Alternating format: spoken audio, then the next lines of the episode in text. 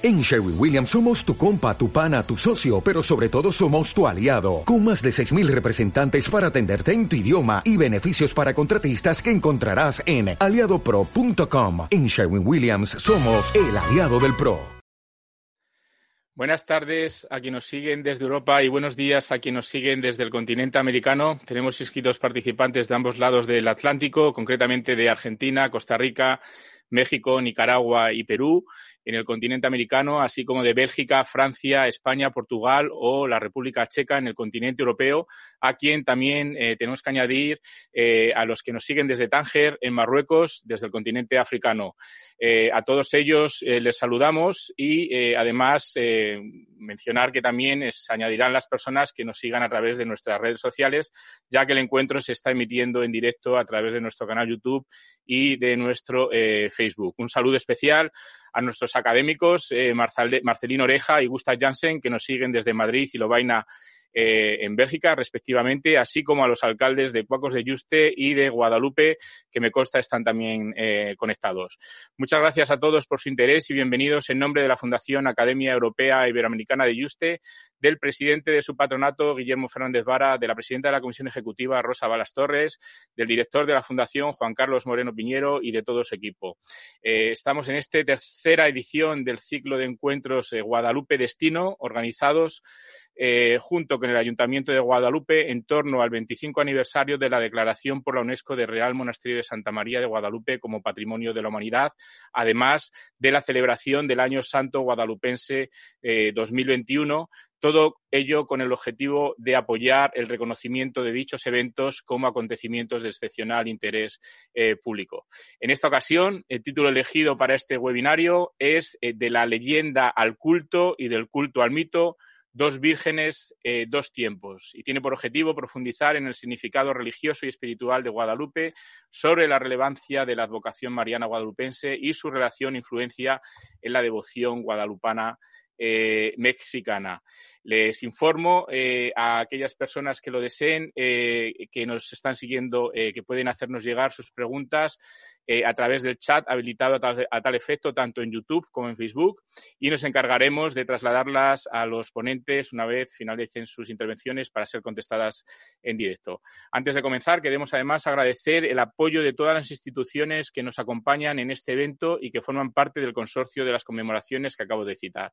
Entre ellos, el Ministerio de Cultura y Deporte del Gobierno de España, el Ministerio de Hacienda del Gobierno de España, la Diputación de Cáceres, el Ayuntamiento de Guadalupe el Real Monasterio de Guadalupe y la Fundación Juste. A efectos prácticos del, programa, eh, contaremos inicialmente con una intervención a modo de inauguración del evento a cargo de Fray Guillermo Cerrato Chamizo, guardián y custodio del Real Monasterio de Santa María de Guadalupe, y a continuación tendremos las dos intervenciones de las ponentes invitadas en esta ocasión, comenzando por François Cremot, catedrática de Estudios Hispánicos de la Universidad París 8, y eh, a continuación Rosa María Martínez de Codes, catedrática de Historia de América de la Universidad Complutense eh, de Madrid. Al final de sus intervenciones les haremos llegar las preguntas, como he mencionado antes, o reacciones del público eh, que nos hagan llegar a través de las redes sociales y, por adelantado, pedimos disculpas si no podemos contestar a todas ellas, pero el tiempo que tenemos es limitado. Sin más dilación, pues el, tiempo apremia. Pasamos a la inauguración del curso que correrá a cargo de Fray Guillermo Cerrato eh, Chamizo, guardián y custodio del Real Monasterio de Santa María de Guadalupe, oriundo de Puebla de Alcocer, en Badajoz, Extremadura, perteneciente a la Orden Franciscana y sacerdote eh, desde 1970. Ha sido además superior de la comunidad franciscana, dedicado durante muchos años a la formación permanente de los hermanos franciscanos. Ha sido además ministro provincial de la Bética entre 1992 y 2011, además de, de Extremadura, Andalucía Occidental y las Islas Canarias, cargo tras el cual fue nombrado guardián y custodio del Real Monasterio de Santa María de Guadalupe, donde nos confiesa que vive feliz eh, gracias a esa trayectoria vital y en palabras suyas que me atrevo a citar y que le honran, trata de ser a diario un intento serio de hijo digno de Francisco de Asís y como tal hermano menor y servidor de todos. Fray, Guillermo,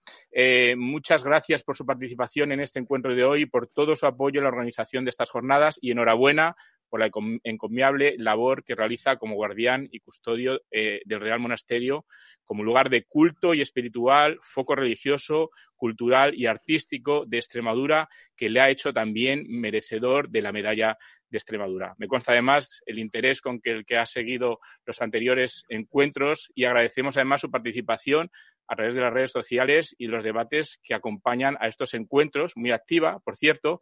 Incluso es posible que en su intervención deje además ya adelantada alguna pregunta para las ponentes que le eh, seguirán a continuación.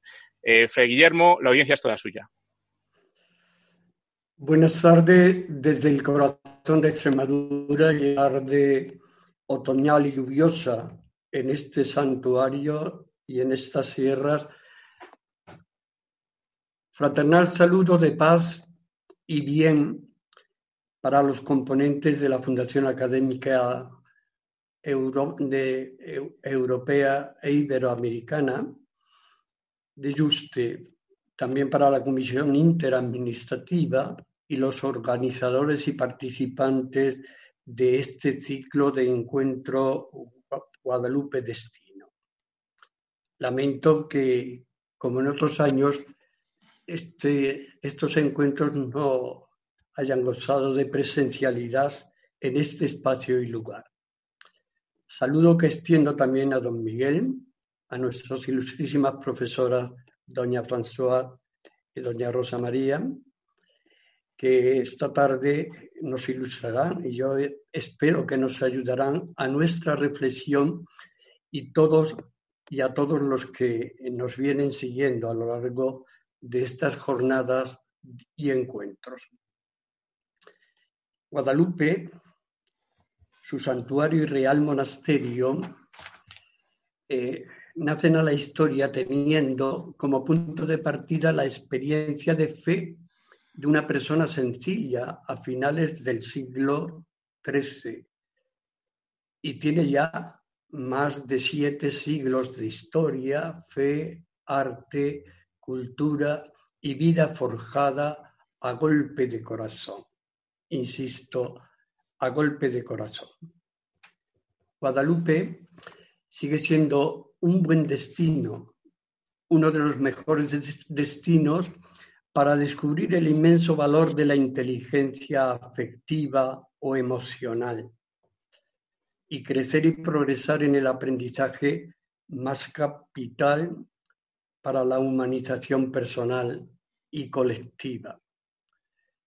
La Puebla y Villa de Guadalupe, con carta histórica desde el 1337 ratificada por Alfonso XI en el, 1900, en el 1347, es oasis de paz, lugar natural y espiritualmente agraciado. Su santuario y monasterio nace como todos los grandes y, bellos proyectos desde la humilde choza con que Gil Cordero cobija a su señora después deviene en Patrimonio de la Humanidad en el 1993. Desde el siglo XIV hasta nuestros días y en este singular espacio de Extremadura, eh, nos encontramos con millones de peregrinos anónimos y también sencillos los más. También reyes, entre los cuales brilla con luz propia la reina Isabel, de la que hoy celebramos en esta casa y en la nación española su 516 el 516 aniversario de su muerte, pasaron también nobles, santos y pecadores, viajeros, hombres de ciencias y letras, descubridores del nuevo mundo y misioneros convirtieron en este lugar en un punto de partida, pero también en un punto de reencuentro y encuentro y reencuentro. Y gestaron historia proyectando desde este santuario y monasterio la admiración y el amor filial a la advocación de la Santísima Virgen de Guadalupe, que por europea y, e iberoamericana hoy por hoy es la devoción mariana más universal y global.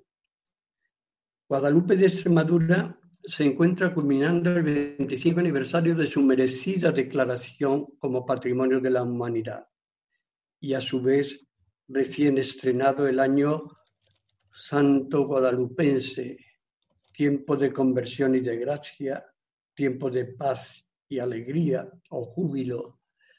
La reina de ese santuario lo convierte a él en hogar y en casa de sanación y de encuentro y de puente para la cultura y el diálogo de las mismas. Termino. Escucharé con atención a nuestras profesoras, pues el título de sus reflexiones ya ha despertado en mí más de una interrogante. Para dejarles a ella la palabra, pues son ellas las responsables de ilustrarnos a todos los que participan de este encuentro, les dejo mi pregunta. ¿Qué fue primero, la leyenda o la experiencia de fe personal y grupal que llevó al culto, etcétera, etcétera? Os escucho con mucha atención. Muchísimas gracias, eh, Fray Guillermo, por esta introducción, por acompañarnos en, este encuentro que además sabemos que va a seguir con, gran interés.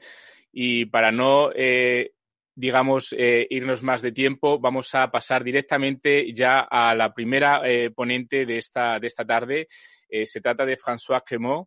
Ella es catedrática de estudios hispánicos de la Universidad de París 8, especializada en la historia y literatura religiosas de la España de los siglos XVI y XVII y quien ha dedicado eh, también gran parte de su investigación y carrera académica a la Virgen de Guadalupe, a la que dedicó además su tesis doctoral eh, titulada Peregrinajes y, Milagros en Guadalupe en el siglo XVI, que es además ahora mismo una una publicación también y cuenta además con otra publicación muy relacionada con el tema que, tenemos hoy aquí en, este encuentro, eh, titulado Las edades de lo sagrado, los milagros de Nuestra Señora de Guadalupe y sus reescrituras entre los siglos XV y XVII.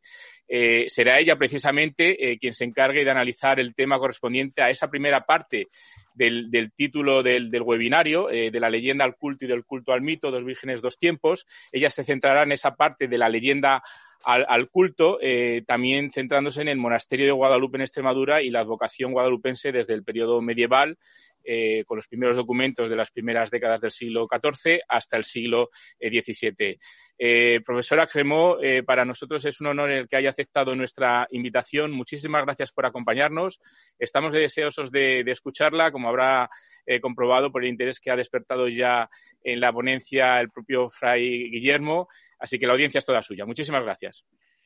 Pues muchísimas gracias a todos, a todos los, a todos los oyentes y a la Fundación por organizar este evento y, claro está, en todos los participantes en este acto. yo pretendo hablarles de la leyenda al culto de eh, la Virgen de Guadalupe de Extremadura, como lo acaba de, de decir Miguel Ángel, desde los siglos XV hasta XVI-XVII. El monasterio de Guadalupe se edificó en un lugar apartado de la Sierra de las Vivercas, en un sitio que aparentemente nada destinaba a transformarse en uno de los mayores santuarios marianos de España. A pesar de ello, en el siglo XVI, el monasterio Jerónimo de Nuestra Señora de Guadalupe era un centro de devoción mariana muy atractivo, hacia el que convergían numerosas rutas y al que confluían muchos peregrinos y romeros, un centro tan activo que logró exportar su influencia espiritual hasta los nuevos territorios americanos y dejar su nombre a la patrona del Nuevo Mundo. Según toda probabilidad, ah, nació el santuario a finales del siglo XII ah, o principios del XIII, cuando todo el occidente cristiano vivía un impresionante desarrollo de la devoción a la Madre de Cristo. La existencia de una capilla y de un hospital está documentada desde el siglo XIV, en concreto desde el año 1327. El desarrollo del santuario de Guadalupe coincidió, pues, con el continuo aumento del culto a la Virgen María, tanto en España como en el resto de Europa. En el siglo XVI, María se ha transformado en la intercesora en la intercesora por antonomasia y son muchas las capillas e iglesias, numerosos los conventos y monasterios que se ponen bajo su educación. En semejante contexto, la Virgen Negra, venerada en el monasterio de Guadalupe, atrae cada vez a más fieles y hace del santuario uno de los centros de peregrinación más importantes de toda la península ibérica. En poco más de dos siglos, el santuario de Guadalupe ha pasado a transformarse de modesta capilla en un centro espiritual poderosísimo.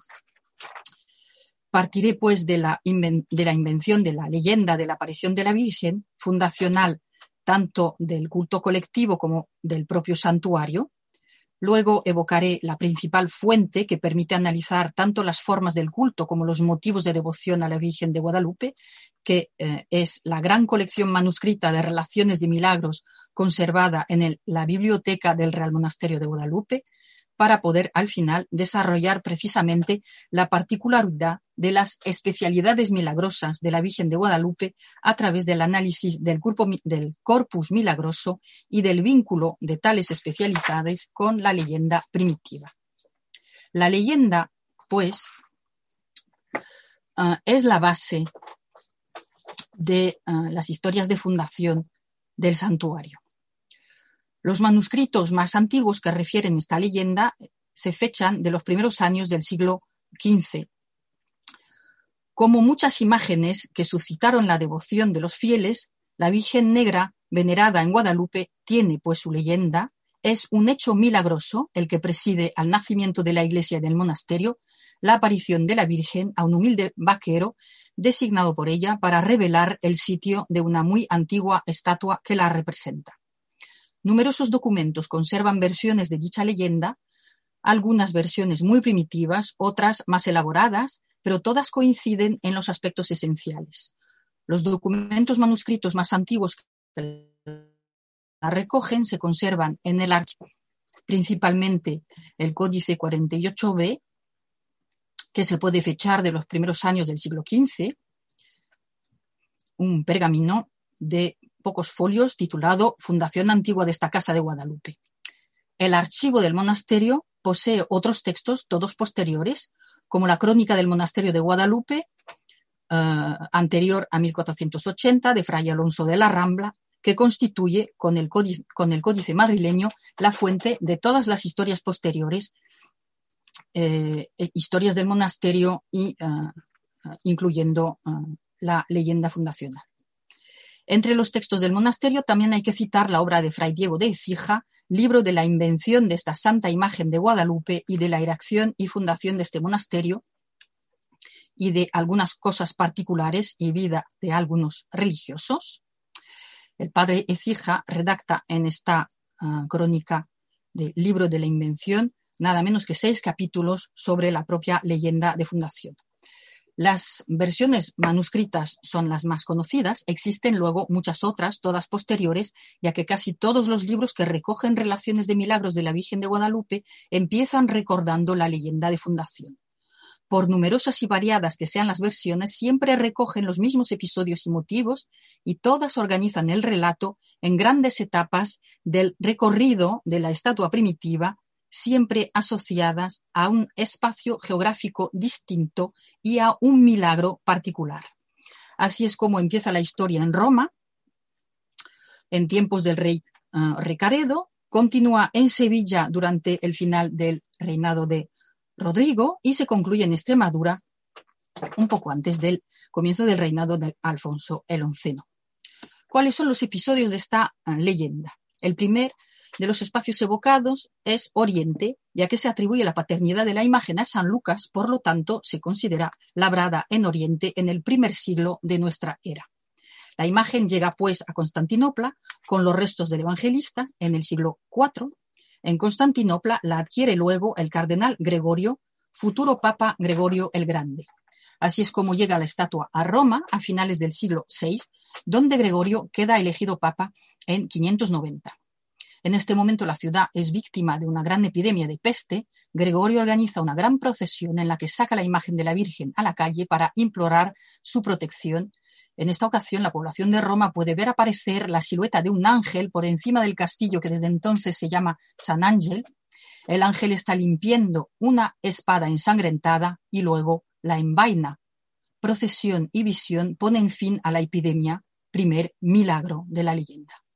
Algunos tiempos después, Gregorio invita a Roma a Leandro, arzobispo de Sevilla, el cual Leandro manda a Roma a su hermano Isidoro en su lugar con algunos clérigos hispanos. A cambio, el Papa manda a Leandro como regalo su estatua de la Virgen cuando los clérigos se vuelven a España.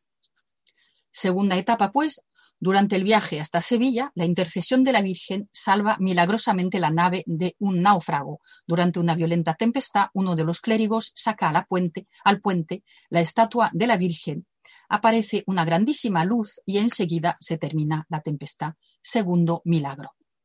En Sevilla, Leandro recibe la imagen, la instala en la iglesia principal de la ciudad, donde se venera hasta la invasión árabe. Así que en los primeros años del siglo VIII, hacia 714, unos clérigos que huyen del peligro moro se la llevan y la esconden en una pequeña capilla del Valle Guadalupe, disimulando con ella una carta que explica su origen, una campanita y unas reliquias. Tercer episodio, pues, en los primeros años del siglo XIV, un pastor de Cáceres que la tradición llama Gil Cordero y que tenía sus rebaños en los pastos de Alilla, descubre que le falta una vaca. Saliendo a buscarla, después de tres días la encuentra muerta cerca del río Guadalupe y cuando empieza a dibujar la señal de la cruz en su cuerpo antes de desollarla, la vaca resucita y aparece la Virgen al pastor tercer milagro. La Virgen le manda volver al pueblo para avisar a los clérigos de lo que ha visto, le manda también presentarse como un enviado de la Virgen y señalar a los clérigos el lugar donde al cavar encontrarán una imagen suya. El pastor obedece, pero al llegar al pueblo encuentra a su mujer en llanto y a su hijo muerto.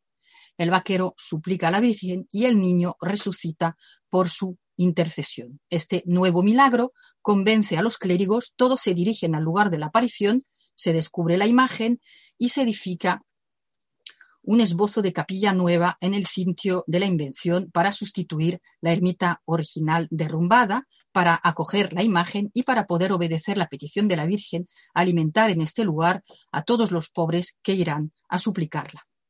Corriendo el ruido del doble milagro en la ciudad de Cáceres, la fama de la nueva advocación aumenta rápidamente. Llegan los primeros peregrinos atraídos por el relato de la resurrección y el vaquero se va a instalar con su familia en el sitio de la aparición para cuidar de la capilla y de los que la visitan, transformándose así en el primer morador de la Puebla.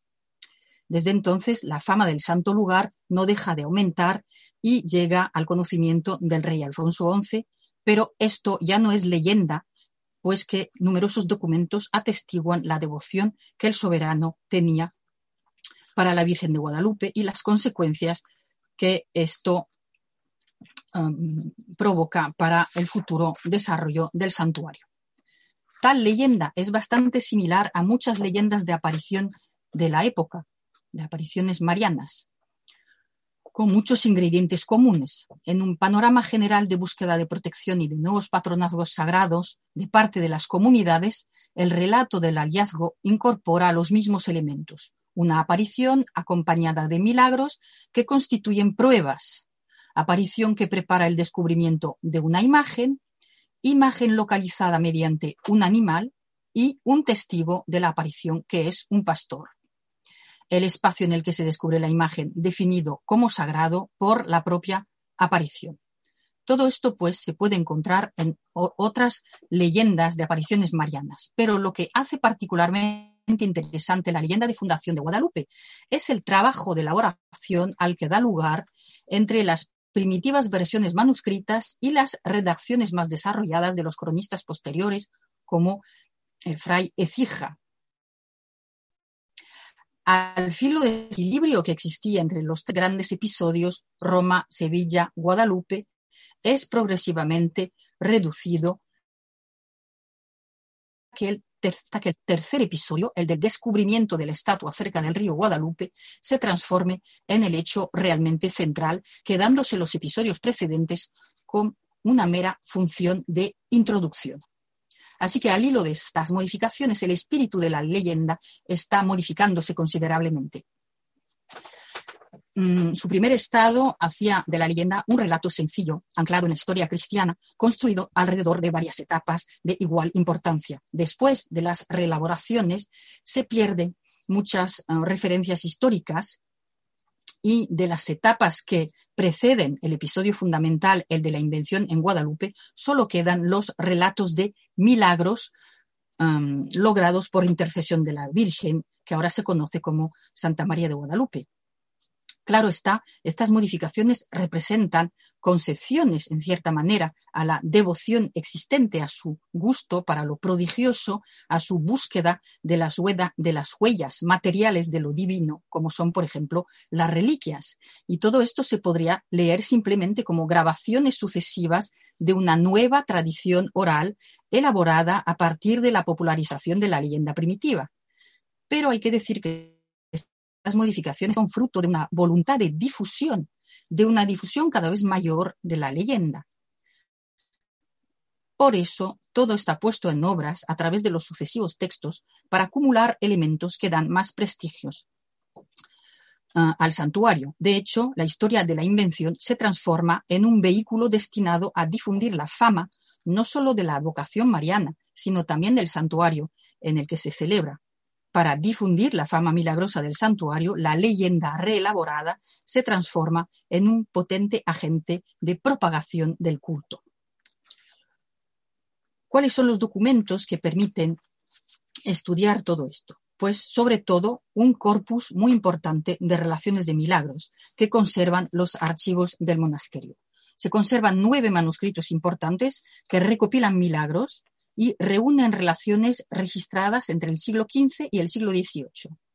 De estas relaciones, la primera está fechada en 1402 y la última en el año 1622. Los cuatro primeros códices recogen relaciones del siglo XV, los tres siguientes relaciones del siglo XVI. Luego hay un códice 8, más breve, que se ocupa del final del siglo XVI y del comienzo del XVIII, y al final un códice 9 que recopila relaciones fechadas entre 1704 y 1722, en un volumen que, no obstante, es mucho menos importante que los precedentes y de cuyas hojas un buen número permanece en blanco. El conjunto suma más de 1.800 textos. A pesar de este cambio al final del periodo, el número de estos volúmenes y la cantidad de relaciones que contienen dan buen testimonio de la notable continuidad de la labor de registro llevada a cabo por los religiosos desde que el monasterio y su culto comenzaron a ganar importancia conjuntamente ya que los religiosos del monasterio de Guadalupe registraron de manera sistemática durante más de tres siglos los relatos de milagros debidos a la intercesión de la Virgen de Guadalupe.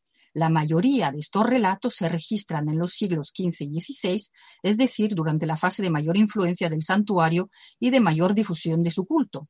Está claro en el caso de Guadalupe, como en el de los grandes centros de peregrinaciones de la época, Santiago de Compostela o para los grandes santuarios marianos, por ejemplo, el de Montserrat, el santuario tiene un poder de atracción tan importante como su reputación milagrosa.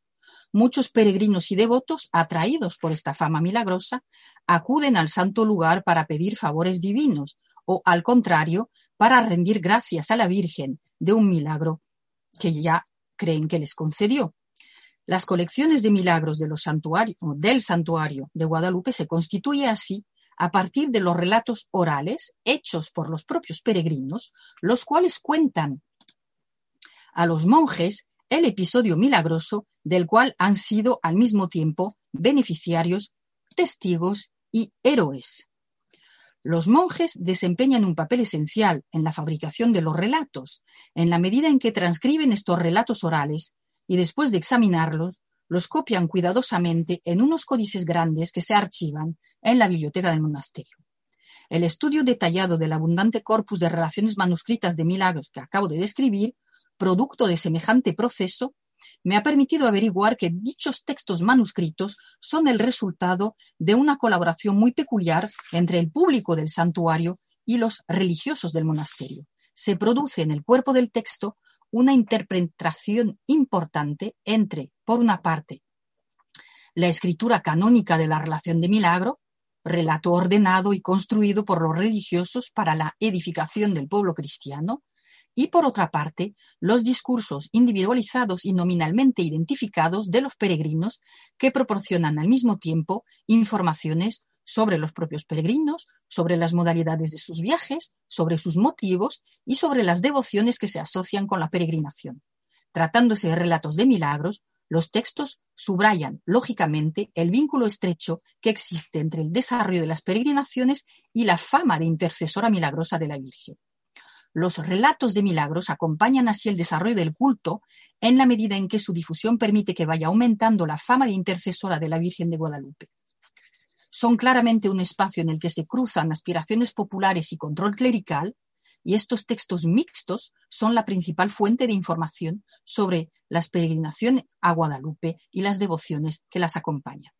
Los motivos de la devoción de los peregrinos, así como el tipo de milagros relatados, parecen conformes a las prácticas del tiempo, pero un análisis profundizado del corpus milagroso para el siglo XVI en particular permite matizar tal imagen y establecer un vínculo claro entre leyenda y culto. Así que intentemos ver cómo se va de la leyenda al culto.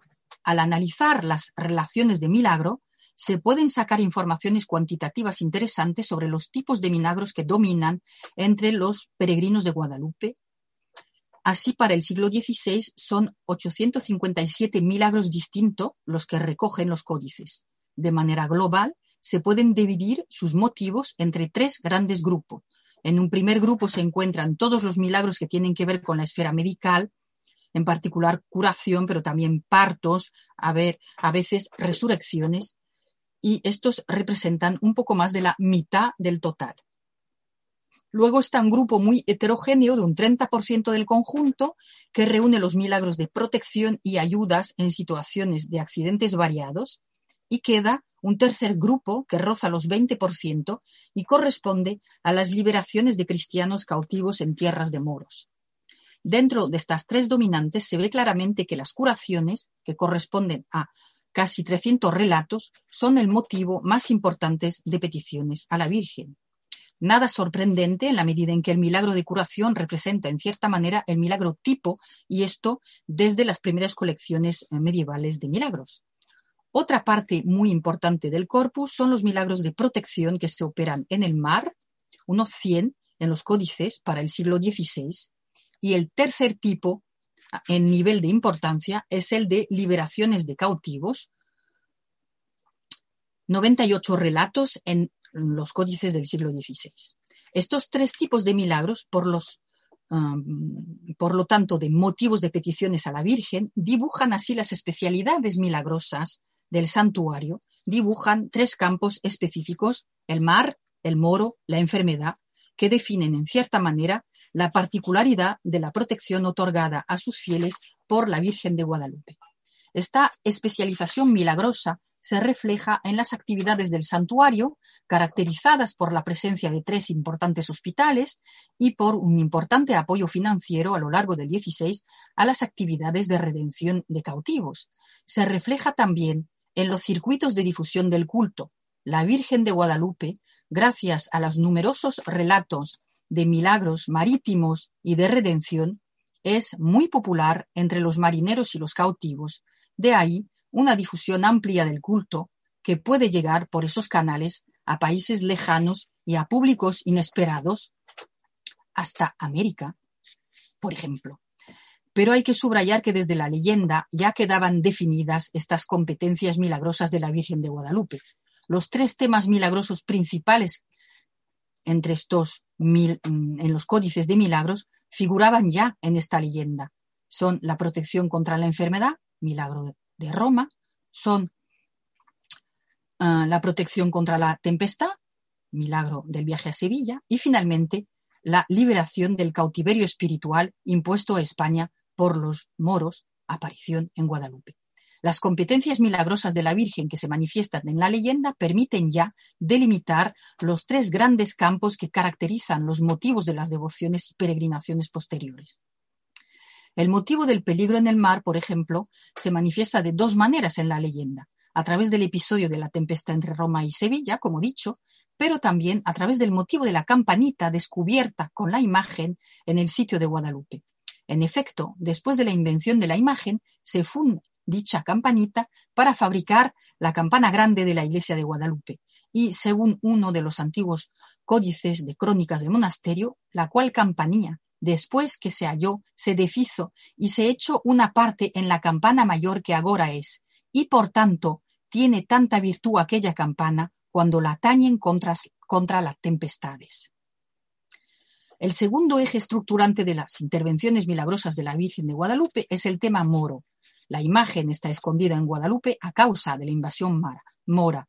Por eso, entre los primerísimos milagros atribuidos a la intercesión de la Virgen de Guadalupe se encuentra el motivo de la resistencia al moro y de la reconquista.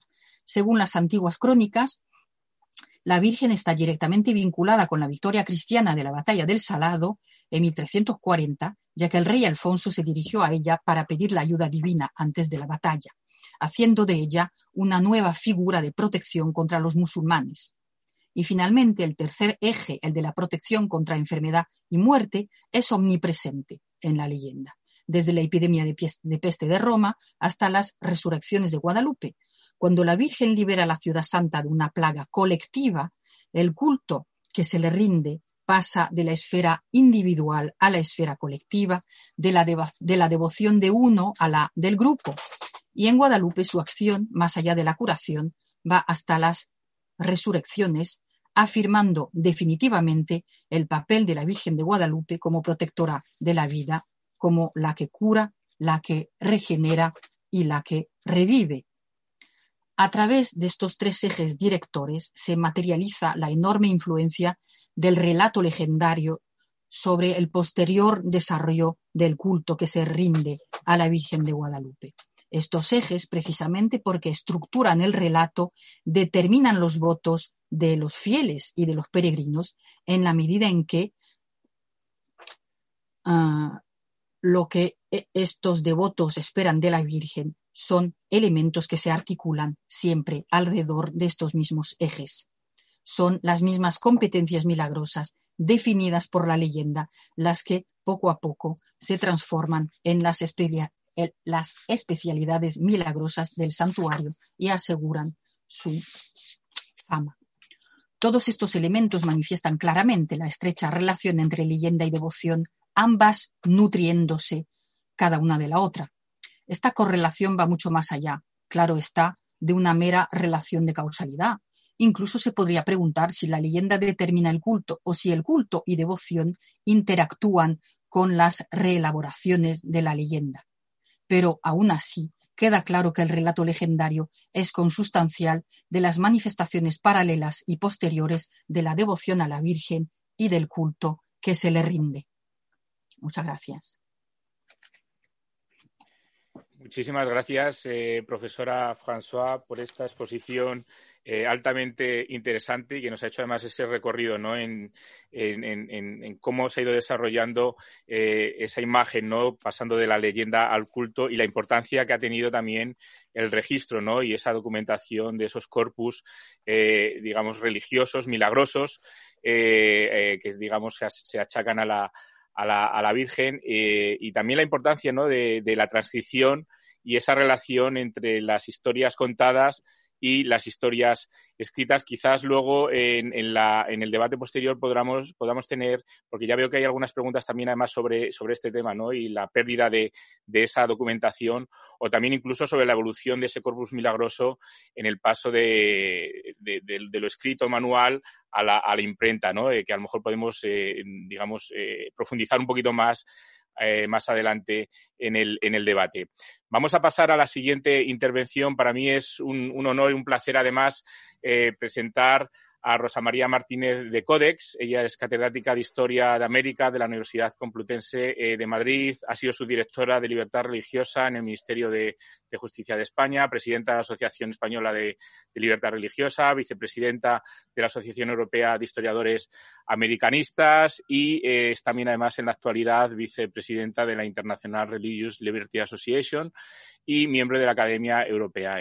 Eh, cabe destacar entre sus publicaciones, y, nos llena de orgullo, eh, una reciente que es un capítulo dedicado a la mujer en el libro La mujer en la Europa renacentista y en el Nuevo Mundo, fruto de un curso de verano que ella misma dirigió, organizado por la, por la Fundación Juste, en el cual dedica un capítulo justamente a uno de los temas de los que vamos a hablar hoy, ¿no? Del culto al mito Nuestra Señora de Guadalupe.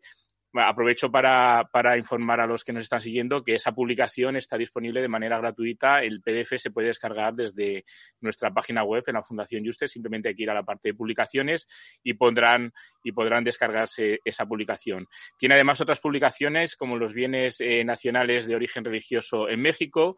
Eh, tiene también además la regulación estatal del factor religioso en México, el ocaso del patronato eh, otra que cabe eh, y merece la pena mencionar, mentalidad y proyecto evangelizador de la reina Isabel la Católica, o evangelizar y gobernar el derecho del patronato eh, en Indias.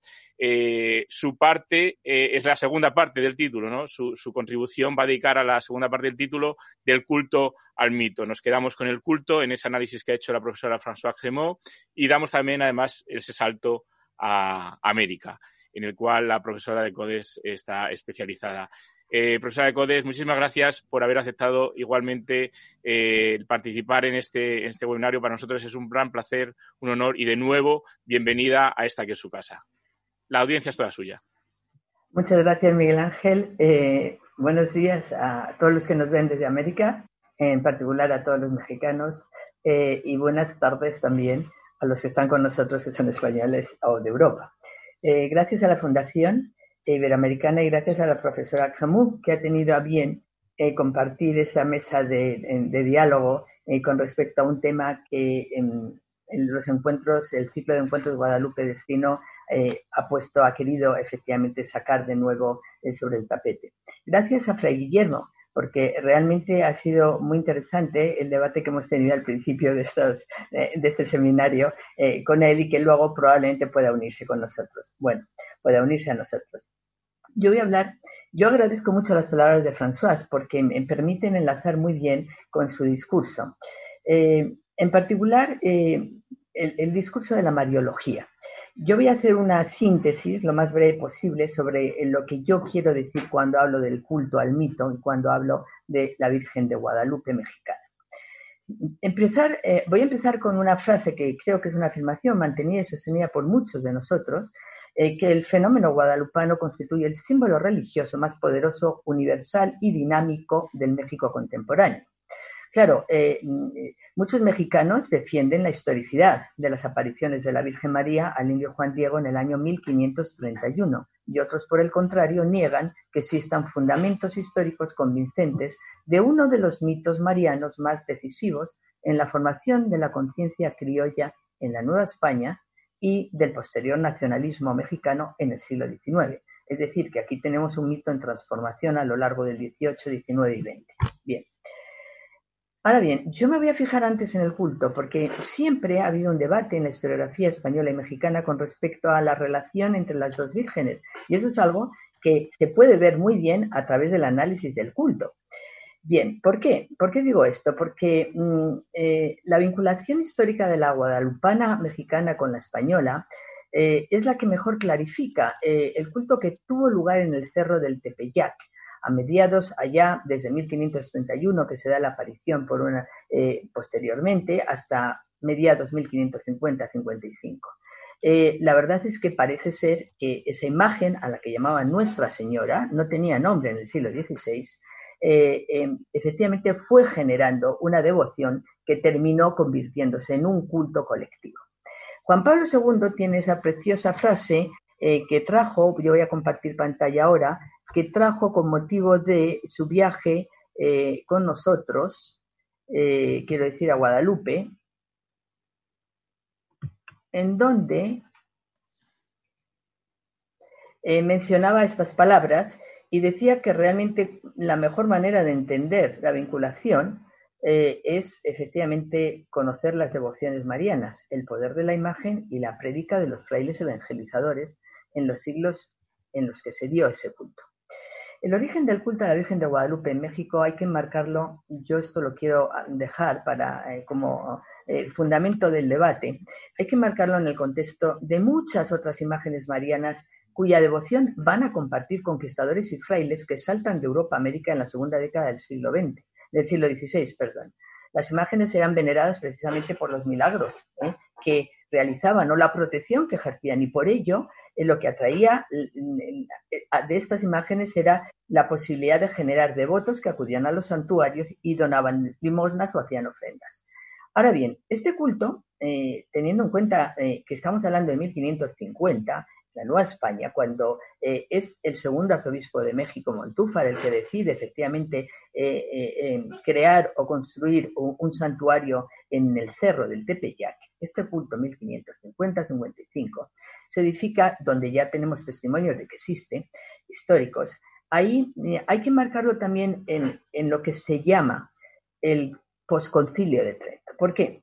Porque estamos abriendo, hablando de una época histórica, 1565 hasta mil, aproximadamente 1750, aproximadamente dos siglos, en donde se está creando, edificando las bases de un catolicismo nuevo, que toma de la tradición medieval ciertos elementos como es el culto a los santos y el fomento de la devoción popular. Es decir, vamos a marcar lo que significa la devoción popular y el culto a los santos dentro de ese modelo de catolicismo nuevo del siglo XVI, que muchos llaman contrarreformista, y yo no lo creo que sea contrarreformista, sino que es una nueva catolicidad de la Iglesia romana que se está construyendo después de Trento. ¿Por qué? Porque eh, se intenta restablecer la ortodoxia frente al luteranismo, porque se trata de definir nuevas formas dogmáticas, litúrgicas y éticas, porque se trata de renovar las instituciones eclesiásticas desde el punto de vista disciplinar y canónico. Todo esto hay que es la superestructura que va a permitir construir a posteriori eh, eh, el mito mm, y la leyenda de Guadalupe. A lo largo de casi tres siglos, a lo largo de casi tres siglos, tanto el clero como las autoridades civiles de México 16, 17, 18, se van a valer de la imagen guadalupana para difundir los ideales de este nuevo catolicismo que yo he descrito brevemente. La imagen de eh, Guadalupe es uno de los símbolos, uno de los modelos, yo diría, tomados más eh, eh, fundamentales para transmitir ciertos mensajes de la nueva catolicidad que hay que inspirar en ese nuevo mundo. Durante muchos años la promoción se dio también no hay que olvidarlo, a través de otras advocaciones españolas. Es que América también llega la Virgen de los Remedios y la Virgen del Rosario y la Virgen de Loreto y tienen mucha fuerza. O sea, y, tienen la misma fuerza que la Virgen de Guadalupe en la segunda mitad del 16 y del 17. Ahora bien, ¿por qué fue finalmente, uno se pregunta, por qué fue la de Guadalupe la que más se arraiga? ¿Por qué es la que generó más devoción y más milagros? Bueno, eh, hay dos formas de entenderlo. Por el origen sobrenatural que, como bien ha señalado la profesora Gemú, también se le atañe a la Guadalupe cacereña, ¿eh? con lo cual efectivamente seguimos dentro del marco de Mariología peninsular y europea, y también aquí sí hay una particularidad, porque es un, es un culto netamente americano. Y esa es la clave del éxito de la guadalupana, que es netamente americano. Voy a construir un poquito esta idea para verla con más claridad. Su culto se origina antes que el relato elaborado y el relato elaborado da lugar al mito. Bien, un mito que se va a nutrir de la tradición española e indígena. Son dos tradiciones las que veremos. Vamos a ver algunas aclaraciones al respecto. El culto existe desde mediados del siglo XVI y yo no voy a entrar en detalle porque no tengo tiempo para ello. Pero hay testimonios históricos que efectivamente evidencian que eh, eh, los milagros operados por la pintura o estatua que estaba depositada en la ermita del Tepeyac funcionaban, siguiendo la tendencia de los santuarios marianos que había en eh, Europa. Eh, lo que ocurre es que este culto antecede a la devoción que se va a suscitar a partir del relato construido y conocido a mediados del siglo XVII. Es decir, que este culto, este relato de las apariciones milagrosas, fue elaborado un siglo después de que empiece la devoción en el Tepeyac. Es lo que estoy diciendo. Llama la atención que en el siglo XVI no se conociera ninguna imagen de la Virgen de Guadalupe. Ni siquiera se la llamaba Guadalupe, se la llamaba Nuestra Señora en toda la documentación histórica que hay del siglo XVI. Por lo tanto, Eh, lo que sí se conocía es que la imagen eh, era la del original sagrado y aquí tenemos una copia que replica la supuesta, es decir, la imagen del original sagrado. Pero tampoco existía un sermón o un texto que autorizase el portentoso milagro de la aparición de la imagen de Nuestra Señora de Guadalupe.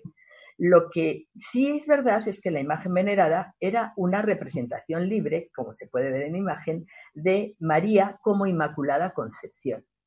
No es una réplica de una figura europea, como fue el caso de la Señora del Rosario o de la Señora de los Remedios. No, no.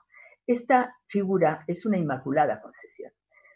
Mm, bien, y si nos fijamos, no hay, vamos a ver que esta reproducción de la imagen de, la, reproducción de la imagen de la Guadalupe extremeña nada tiene que ver con la Guadalupe mexicana. Son características iconográficas completamente diferentes. Nos hallamos en la guadalupana ante una talla de madera de ébano, probablemente de origen bizantino, que representa a María con el niño en brazos, mientras que la mexicana es una pintura realizada con una técnica mixta de, óleo eh, y de temple y personifica a la Virgen como Inmaculada Concepción sin el niño. Por eso la imagen de eh, eh, la Virgen de Guadalupe mexicana mm, mm, comparte, si bien, una serie de elementos plásticos con imágenes que son flamencas, alemanas, italianas, incluso españolas. Algunos han querido ver la imagen, por ejemplo, esta que tenemos en pantalla del coro del convento de los Jerónimos de Guadalupe de Extremadura, cierto paralelismo, cierto parecido por eh, con la imagen de Guadalupe en cuanto a la túnica azul con estrellas, en cuanto a los, rayos flamígeros que hay alrededor de la imagen. Pero hay, hay un grabado flamenco del siglo XIV que se, que se conoce como Virgen en Gloria, que forma parte de una colección que está en el, en el Kupferstiche Cabinet de Berlín y que tiene una gran similitud con, con la imagen de Guadalupe. Vamos a echar un vistazo para que vean. Aquí tienen la imagen. Bueno, mm, eh, interesa si las ponemos en paralelo encontrar algunos tipos de eh, coincidencias.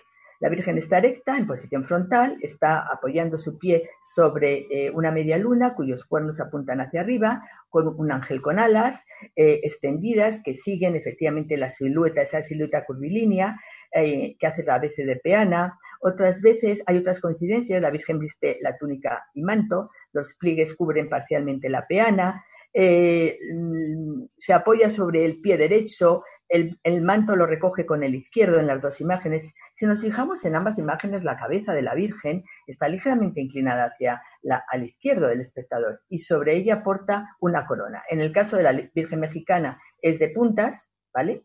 Mientras que en el otro es, eh, es una corona eh, en estrellas. Termina en puntas, en vez de terminar en puntas, termina en estrellas. La Virgen mexicana tiene las estrellas en el manto mientras que el manto de la flamenca es liso. Bueno, eh, es cierto que aquí hay cierta inspiración. Mm, digamos lo que, por lo tanto, esa imagen original eh, está replicando imágenes que sí existían en la, en, la iconografía flamenca europea. La imagen de la Virgen de Guadalupe quedó acuñada secularmente tal y como aparece estampada en el ayate sobre un cúmulo de nubes, con corona y rodeada de rayos solares, vestida con túnica rosa y un manto azul decorado con estrellas que le cubre la cabeza. Muy bien. Su tez morena se asocia al natural de la Nueva España, pero las facciones son europeas.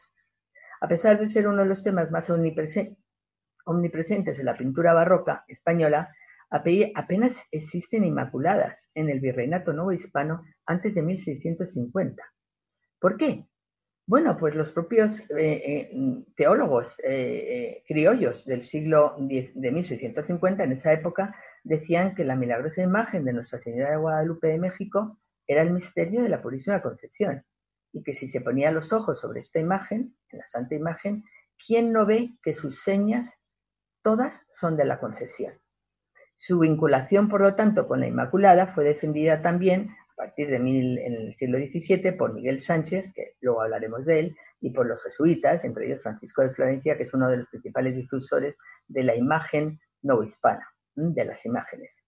Entre los distintos modelos iconográficos cabe destacar también eh, que se hacen a lo largo del XVII y XVIII de la Virgen de Guadalupe, cabe destacar el que tenemos de los cuatro medallones eh, en los ángulos en donde aparecen las, donde se tiene eh, visibilidad de las, donde se visibilizan las apariciones de la Virgen al, indio Juan, Diego, tres apariciones y la cuarta con el milagro de las rosas.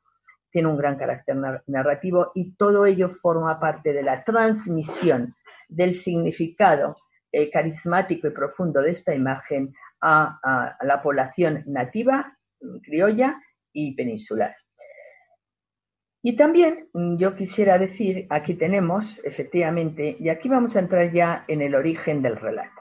A mediados del siglo XVII, Luis Flaso de la Vega, un sacerdote, un sacerdote, perdón, no hispano, criollo, eh, se le considera que se le considera el autor de esta obra que tenemos en pantalla, el Huil Clamahuicoltica, que es un texto en náhuatl que ha estudiado muchísimo León Portilla, en el que se narra, en español se conoce como el gran acontecimiento de las apariciones de la Virgen de Guadalupe al indio Juan Diego en el Cerro del Tepeyac, en Nahuatl. Es uno de los capítulos, uno de los capítulos de esta obra integra el Nicamonpowa o, o se denomina como Nicamopowa, que es el que se atribuye al, indígena eh, Antonio Valeriano. El texto, este texto eh, revela que Lazo de la Vega, en primer lugar, tenía un conocimiento del idioma náhuatl y de la literatura náhuatl muy amplio, tenía una gran habilidad para descubrir los giros, las metáforas del náhuatl, y este fascinante texto, lo que tiene de fascinante es que conjuga las dos tradiciones que confluyen en la cultura mexicana, la prehispánica o la indígena y la española. Bien, eh, déjenme empezar por la española, luego sigo por la indígena.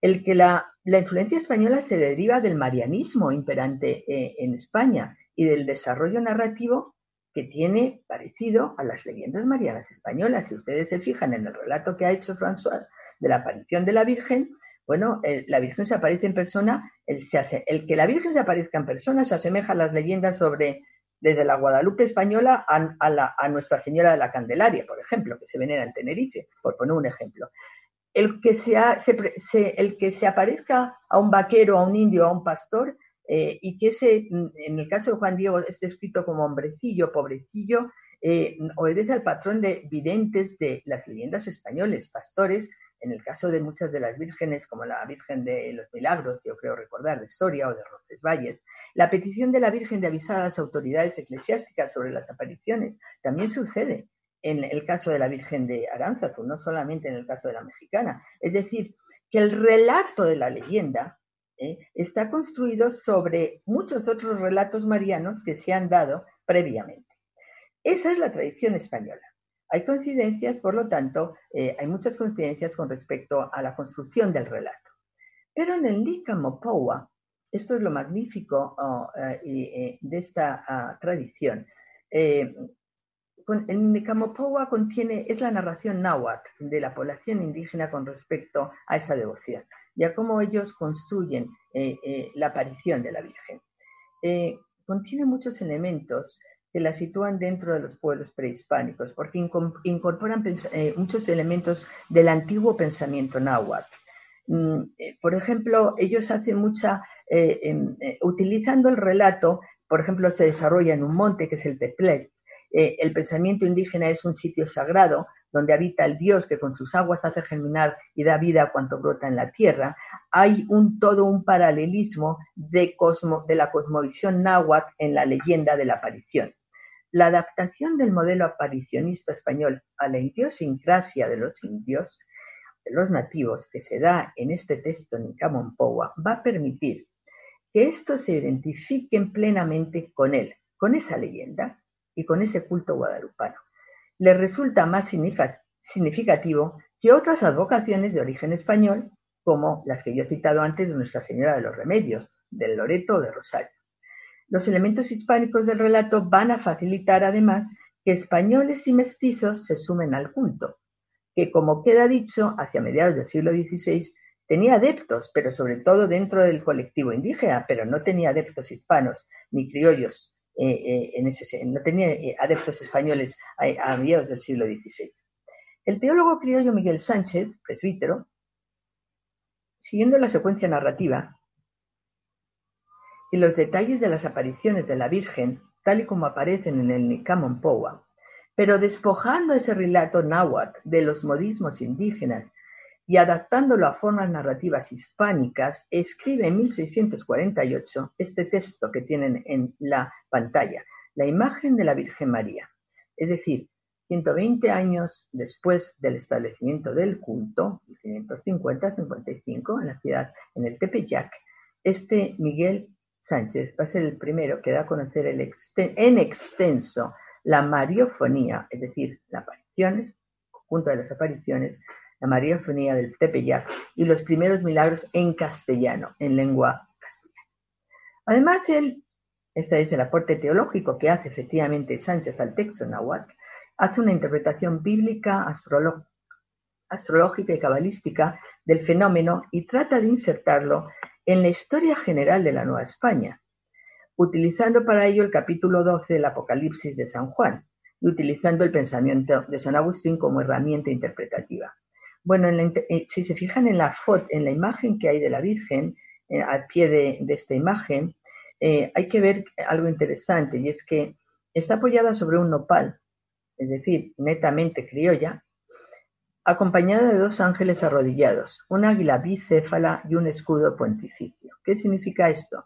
Significa que contaba con el apoyo de las autoridades eclesiásticas y civiles, que tiene un sentido político y religioso.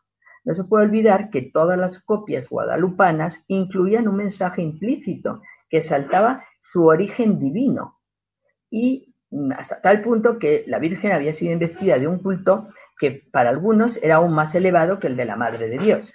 Bueno, pues a partir de este libro, de este libro de Miguel Sánchez, los que luego fueron interpretadores, eh, eh, interpretaron, perdón, y se convirtieron en los mayores difusores de este, eh, de este culto, fueron los llamados evangelistas guadalupanos, como se los llama actualmente, entre los que está Lazo de la Vega, Luis Becerra Tanco, por ejemplo, con Francisco de Florencia y muchos otros. Ahora bien, es fascinante porque la imagen no jugó solo en el proceso de, eh, mm, em, de difusión del culto, jugaron mucho los sermones, jugaron un papel fundamental los sermones, porque las imágenes dieron pie al desarrollo de los sermones. Alicia Mayer tiene una preciosa obra, Flor de Primavera Mexicana, en donde hace una preciosa exposición de lo que significaron los sermones para eh, el posterior, la posterior difusión del culto. Eh, bueno, no me quiero extender en este tema, pero sí es cierto que los predicadores criollos interpretaron que la aparición de la Virgen había, de alguna manera, había abatido la idolatría, había fortalecido el proceso de conversión, había también eh, jugado el que Dios había favorecido a los indígenas enviando a la propia imagen de María de la Virgen como medio eficaz para convertirlos. Es decir, que convertirlos era eh, inculturarlos. Pero lo cierto es que a finales del siglo XVIII, si somos conscientes, del, perdón, a finales del siglo XVIII, la heterogeneidad étnica y lingüística y cultural que se da en la Nueva España no había facilitado tanto el proceso de asimilación. Y por lo tanto, eh, la presencia del indio en, una, en la retórica sagrada va a evidenciar la toma de conciencia, creo yo, de la inclusión del indio en la historia de Occidente, en la conciencia cristiana de Occidente. El indio entra a formar parte de la conciencia cristiana de Occidente. Quienes han trabajado en literatura homilética guadalupana destacan que la Virgen de Guadalupe fue el estandarte del criollismo y, y símbolo perdón, de la diferenciación de los españoles americanos respecto a los peninsulares. Ellos necesitaban tener un símbolo propio, peculiar, personal, propio, los criollos, y este era, y era, este era su símbolo. La retórica del púlpito insistió mucho en el carácter de virgen criolla. La llamaban Rosa Indiana, Feliz Pueblo de Guadalupe, nuestra mexicana Azucena, Rosa Criolla. Hay toda una simbología eh, eh, en, la retórica del pulpo, insistiendo en este, en este sentido de, eh, autóctono, de lo autóctono que hay en ella. Finalmente voy a recordar que fueron los miembros de la Compañía de Jesús, con esto voy a terminar casi ya, los más dinámicos en el fervor guadalupano y quienes más contribuyeron a que la devoción se extendiera a otras provincias fuera de, eh, fuera de, la, de, la, eh, de la propia Nueva España, a otros países. Fueron ellos también quienes a mediados del siglo XVIII, quiero recordar, fueron quienes a, finales del siglo XVIII oh, lograron el reconocimiento pontificio de eh, el reconocimiento pontificio de patrona de la Nueva España en 1754, el 25 de mayo. Ahí hay unas palabras de Benedicto XIV cuando emite su bula, non, esquiden, non es esquiden, en la que él dice non fecit taliter omni nationi, que es, digamos, como un clásico para cualquier mexicano, eh, eh, esa inscripción de la Virgen de Guadalupe, no hizo Dios cosa igual con ninguna otra nación. Bueno, mm, con esto mm, quisiera mencionar que Guadalupe fue un modelo de adaptación, con ello termino, y de legitimación de la autoridad colonial. La imagen sirvió tanto los fines y propósitos de la monarquía como del orden eclesiástico para promover los valores propios de ese orden hispánico y posteriormente del orden republicano. La llamada contrarreforma, mal llamada, no inventa el culto de Guadalupe. No, ya existía. O sea, el, culto a la Mariología ya existía. Pero sí lo encauza y lo aprovecha para sus fines, a través de una advocación mariana que suma los elementos autóctonos con los trasplantados de Europa y cuyo prestigio se construyó por espacio de muchos años gracias al esfuerzo de las autoridades civiles y eclesiásticas como de los grupos intelectuales eh, del, virreinato y luego de la República. Hay que decir algo, y es que se puede, eh, se puede afirmar que el proyecto tridentino cumplió en el Nuevo Mundo con las expectativas y los objetivos que tenía, que era efectivamente la adhesión del pueblo a la fe católica, fungiendo la Virgen de Guadalupe como uno de los referentes más fuertes de esa unidad e identidad nacional en el caso de México y de buena parte de América en el día de hoy. Muchas gracias. Muchísimas gracias, profesora de Codes, por este, eh, digamos, eh, detallado, eh, me atrevería a decir, análisis, ¿no? y también comparado, ¿no? Entre esa Virgen de Guadalupe, la Guadalupe extremeña, con la imagen mexicana o incluso diríamos iberoamericana. A mí la primera duda que me surgiría sería eh, por qué ese impacto en México y no tuvo un impacto similar en el resto de los países iberoamericanos, porque está demostrado que bueno, pues la fuerza que, tiene la imagen de Guadalupe en, México es eh, pues la más importante, eh, por decirlo de alguna manera, ahora mismo.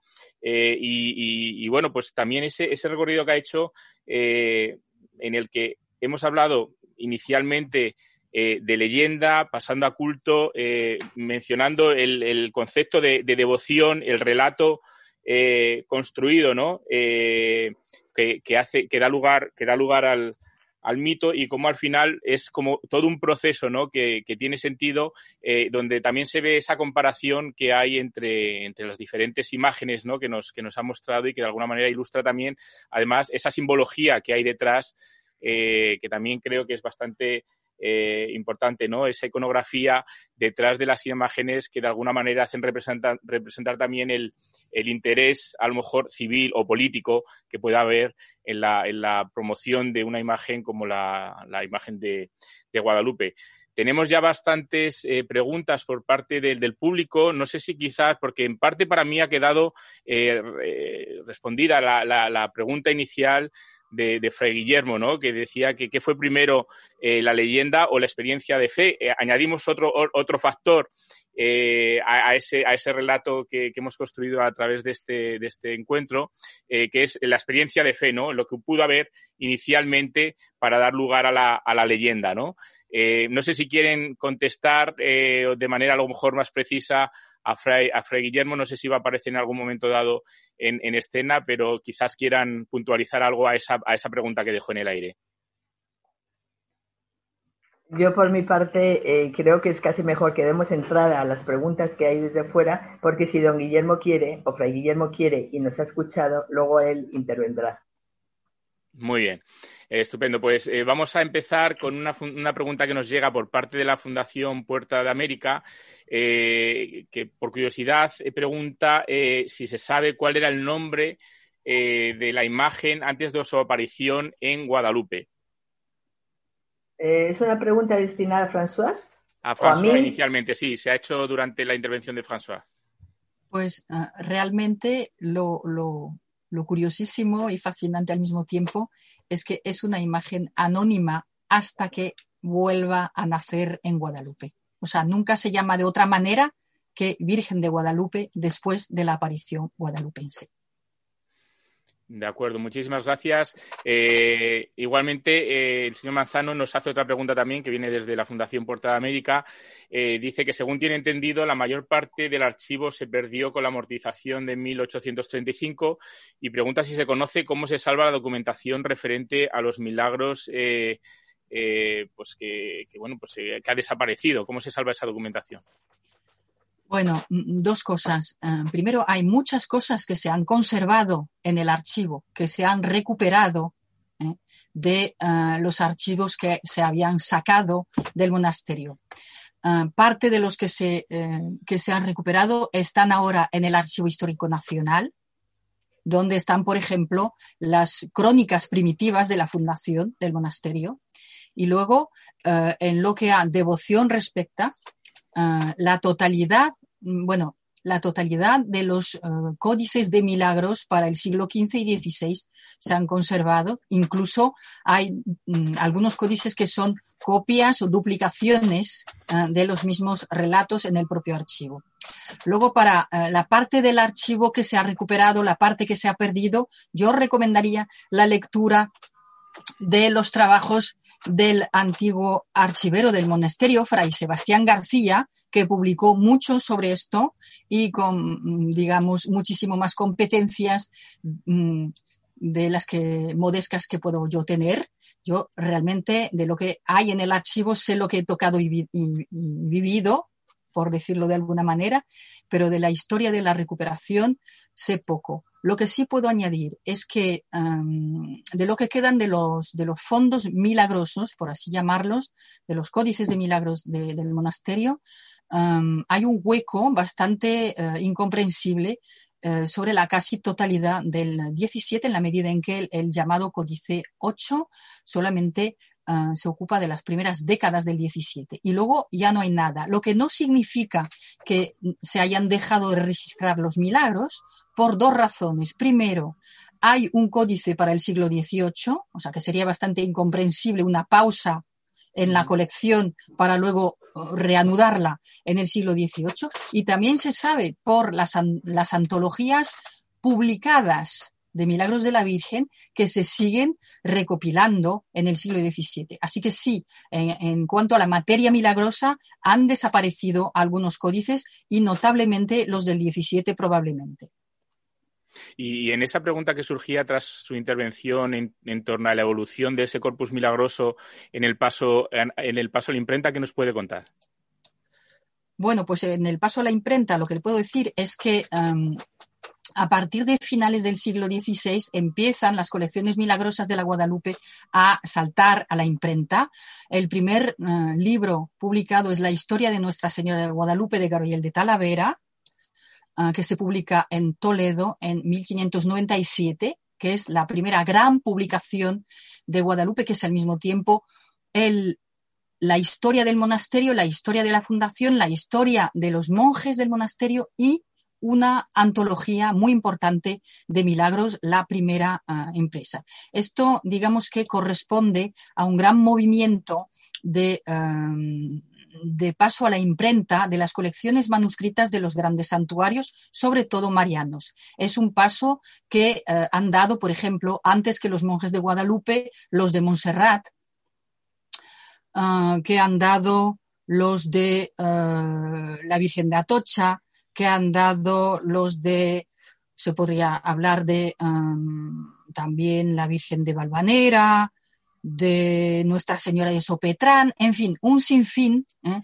de, de, santuarios marianos que van publicando historias de fundaciones y milagros a partir de la segunda mitad del siglo XVI y luego hasta todo el XVII y continuando en el XVIII y más allá. O sea que realmente un gran movimiento que en Guadalupe empieza y de una manera impresionante con la obra de Talavera, pero se continúa con varias publicaciones en el 17, por ejemplo, el libro de Diego de Montalvo en 1631, que se llama Venida de la Soberana Virgen de Guadalupe a España, y luego los trabajos um, de, um, de, ¿cómo se llama?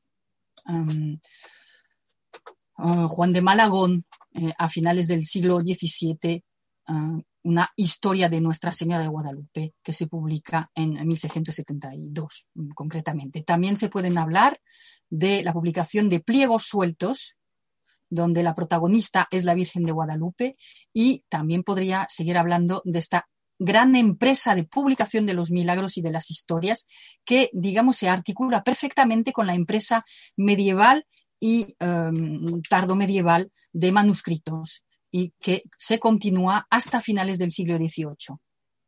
Muchísimas gracias. Eh, una última pregunta sobre este tema, porque luego lo vamos a enlazar también con la parte eh, americana. Eh, pregunta María José en contra, que nos escribe desde, desde México, si existen archivos en línea de las donaciones y milagros realizados en el siglo XVI. En línea entiendo que digitales, si hay manera de consultarlo de manera digital o si hay algo digital. No, no, el, archivo del monasterio no, no, no ha, dado el paso a la digitalización.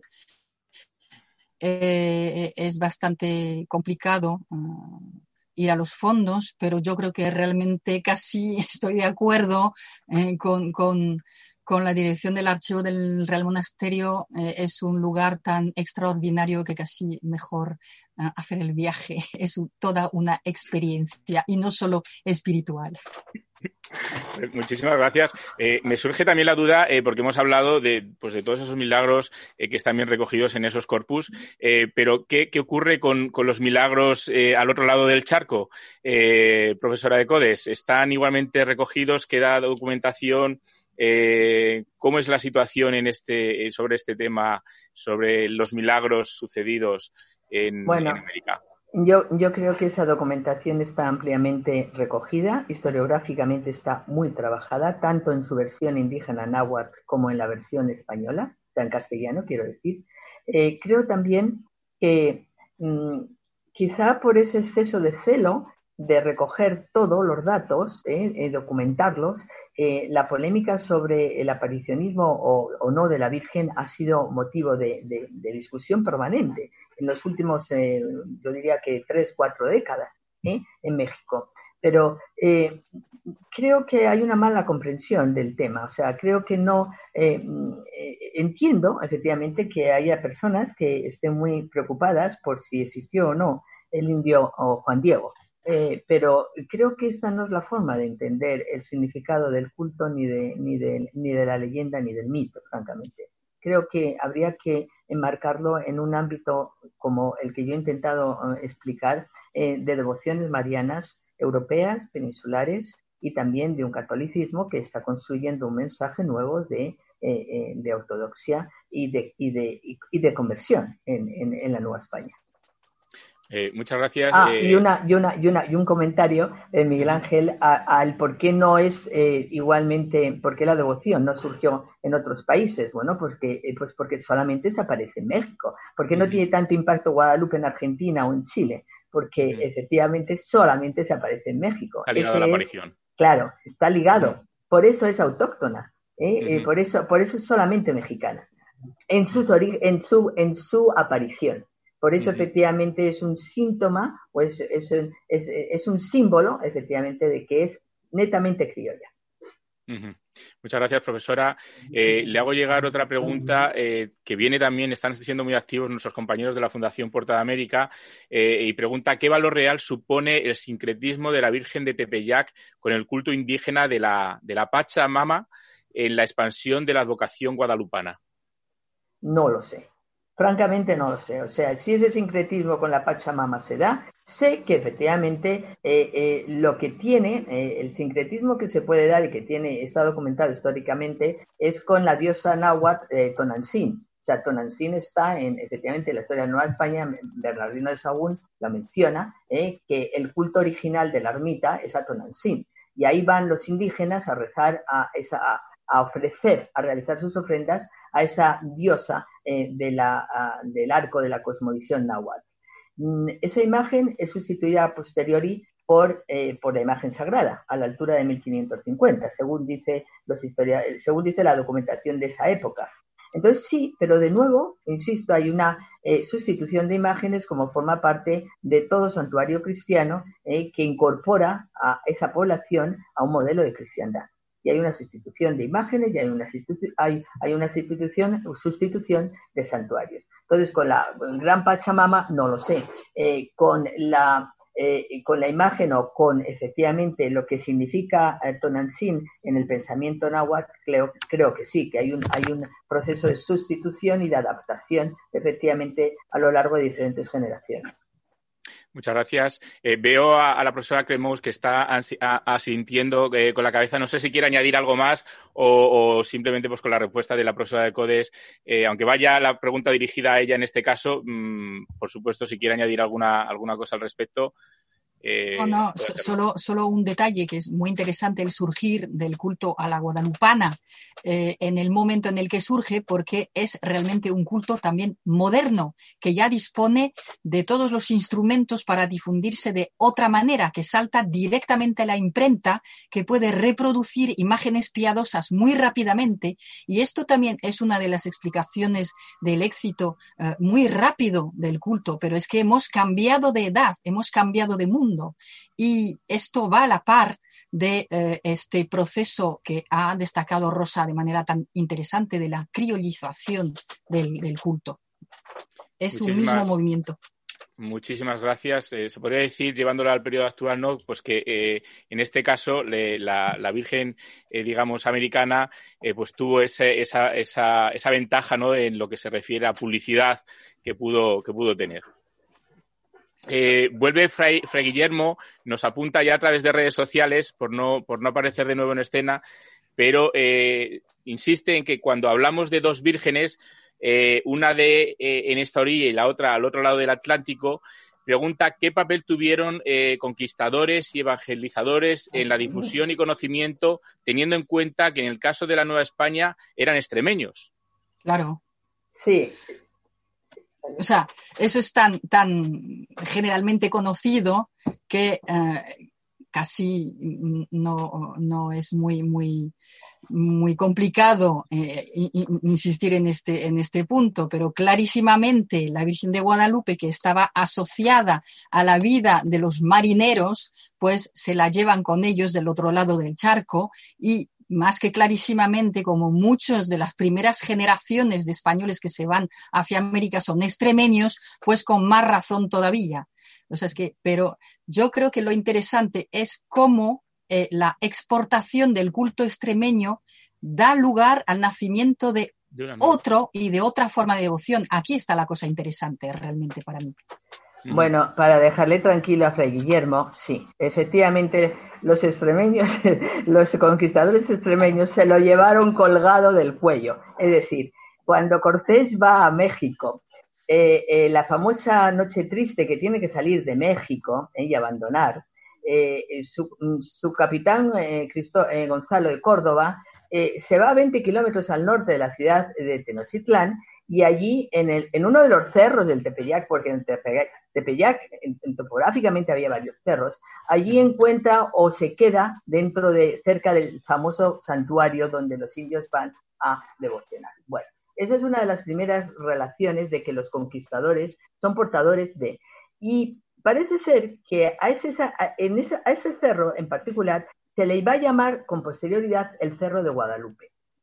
Es decir, la topografía del lugar en la Nueva España, porque los conquistadores ponían, a ponían nombres a las topografías, ponían nombres que ellos traían, portaban, y porque les parecían interesantes y significativos. Entonces denominaban a los cerros y a los ríos muchas veces o a las ciudades con sus propios nombres. Entonces trasladan el nombre de Guadalupe al cerro. Entonces, una de las tesis que hay con respecto al nombre de por qué esa Virgen que aparece en ese cerro se llama Guadalupe es porque al cerro tiene el nombre de Guadalupe. Yo no sé si esto lo creen o no los mexicanos en la actualidad, pero es una de las hipótesis que plantea la historiografía de de dónde viene el nombre de Guadalupe. Pero también puede venir del río de Guadalupe, español. Claro. Claro, también se lo llevaron allá, efectivamente, y en vez de ponérselo a un río, se lo pusieron a un monte. claro.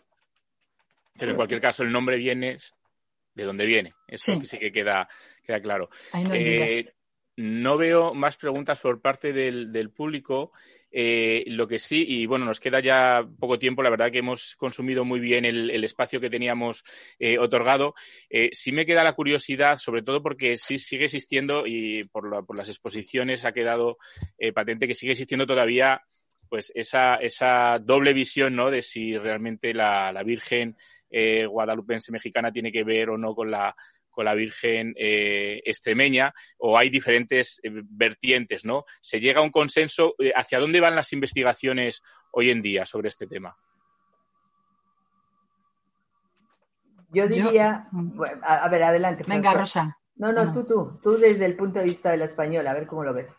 Pues yo, desde luego, desde el lado español no veo que haya mucho movimiento científico sobre este aspecto últimamente está prácticamente asumido que eh, el culto a la guadalupana eh, es una especie de brote del culto extremeño, una transformación, un nuevo nacimiento, una nueva aparición, una especie de renovación, pero está claro que hay un vínculo y no solamente topográfico o en los nombres. Sí, yo yo, yo pienso que, ah, quizá lo he omitido en la introducción, lo pensaba decir, que la historiografía de los últimos 30 o 40 años ha ido efectivamente, mexicana, la historiografía mexicana ha tendido a difuminar y dejar un poco atrás eh, la polémica que existió con respecto a la relación con la guadalupana de Cáceres, la extremeña, y se ha ido fijando más en una eh, interpretación eh, de, lo autóctono, es decir, del papel que tiene como símbolo criollo y de, también del fenómeno aparicionismo-negacionismo. Es decir, que no es fundamental ahora mismo en la exégesis histórica, no conozco muchos trabajos, excepto eh, la literatura homilética, que ahí sí, en los sermones, se está profundizando en la lectura y en la interpretación de esos sermones, se está interpretando, se está profundizando en el conocimiento de cómo se transmite este culto, que es lo interesante. Muy bien, pues yo creo que con, con, esta ya puntualización final o información final sobre cuál es la situación eh, actual, llegamos al final de este, de este encuentro. Agradecerles a ambas eh, su participación porque además eh, creo que se han complementado muy bien y esa era la, la idea inicial que teníamos dando esas visiones al uno y al otro lado del, del, Atlántico y nos permite también, también a los profanos, ¿no? A conocer un, un poco mejor la historia, por conocer un poco mejor eh, esas leyendas, cultos, mitos en torno a la, a la, Virgen de Guadalupe y esperamos que de alguna manera pues eh, este debate, este encuentro pues haya servido también pues y sirva porque esto queda ya eh, ahí en redes sociales. Esperamos que no solamente la gente que lo haya seguido sino que lo siga mucha más gente y lo pueda ver mucha más gente en, en el futuro y que también invite pues a como decía eh, François Cremot, a, dar ese paseo, ¿no? A hacer ese peregrinaje eh, que no solamente es espiritual, sino mucho más rico en contenido, en patrimonio, en naturaleza y en experiencia vivida de, de por sí, que estoy seguro que cuando ella lo ha dicho es porque la ha hecho eh, varias, varias veces. Sin duda, Guadalupe es, un lugar de, encuentro, eh, un lugar además de encuentro de, culturas, eh, de, diversidad, de naturaleza que merece la pena visitar. Sirva también este, este encuentro pues para, para fomentar este lugar tan, tan especial que tenemos en, Extremadura. Muchísimas gracias a las dos y esperamos verlas muy pronto, tanto en Guadalupe como en Extremadura, en Juste, porque seguiremos haciendo cosas juntos. Muchísimas gracias.